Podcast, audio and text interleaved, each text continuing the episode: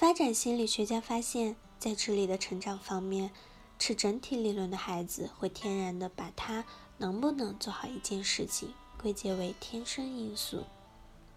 例如，我天生不适合学习，而持渐进理论的孩子则会更多的把成败归结为自己后天的努力。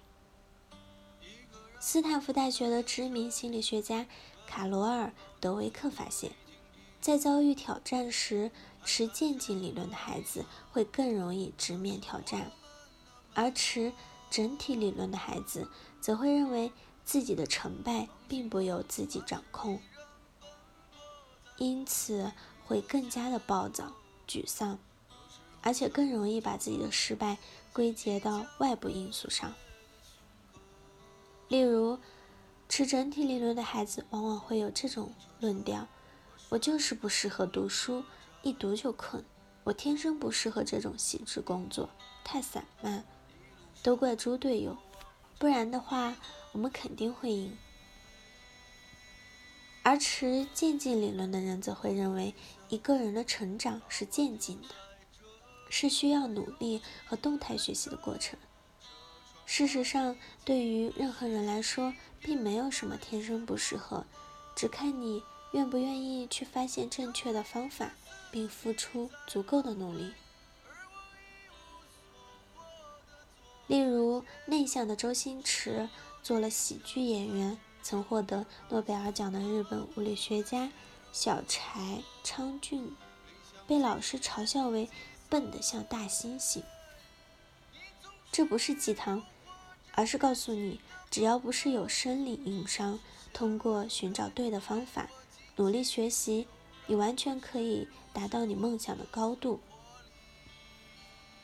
而把指责责任推推到天生是个不负责任的，所以别再为自己找借口了。既然每个人只要找到正确的方法，通过不懈努力就能实现目标，那如何找到正确的方法呢？这个找到正确方法的路径很简单，就是画小圈，挖掘技能的实质所在。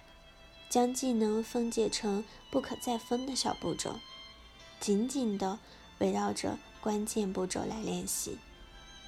说白了，就是找到该技能的关键节点，然后剔除浮华，简化训练步骤，专练关键节点，就能够更有效地训练技能。例如，我有一个朋友在学习 NBA 球员朗多的一个背后。假传动作，最开始对这种高难度的动作无计可施。后来他把朗多的动解分解为假装上篮、中途收球、转身抛投。他刚开始只练习分解动作的脚步动作，而且力求缓慢。他练习够上千次之后，再加入手部动作，这时脚步动作已经成为本能。只需要配合手部即可。在练习当中，他还用摄像机拍下自己的动作，并跟朗多的做对比，一点一点的修正自己动作中细微的不规范之处。经过不懈的努力，他最终做到了这个原本不可能的事情。所以，记住这个原理，在学习中，往往慢就是快。把一个技能分解成无数小项，每一次只做一件事，训练的效果往往会更好、更扎实。印度有一个古老的寓言故事，讲了有两个人想要横跨大陆，但是地上遍布荆棘。一个人选择开始铺路，而另一个人则为自己所做的一双坚韧舒适的草鞋。后者就是心理学家所说的软区域，不要因为被困难带跑偏而忘记自己的目的，要专注自己的目标。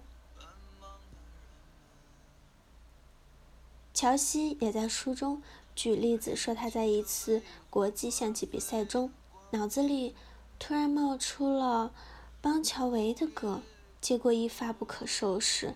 整个比赛都是这首旋律，他根本没办法思考。导致他更加烦躁。可想而知，比赛大败亏亏输。大家可能也有类似的经历，脑子里突然冒出一段旋律，或者突然一件困扰你的事情浮上心头。队友犯了一个非常简单的错误，这些意外都可能让你无法专注，甚至让你非常烦躁，从而不能更好的完成任务。我们要像水草一样，虽然水流湍急的时候，水随着水飘荡，但是却不会丧失本自我。面对困难，虽然内心波涛汹涌，但还是要专注自己的目标，告诉自己别慌，不要纠结于。挫折和失败的本身，更不要纠结于打断你想法的那些意外。专注你的目标和内心，就是最好的应对法门。马克·德沃斯基和尤里是当时世界上最为知名的国际象棋教练，影响了当时几乎所有的国际象棋大师。他们也都曾经做过乔西的教练。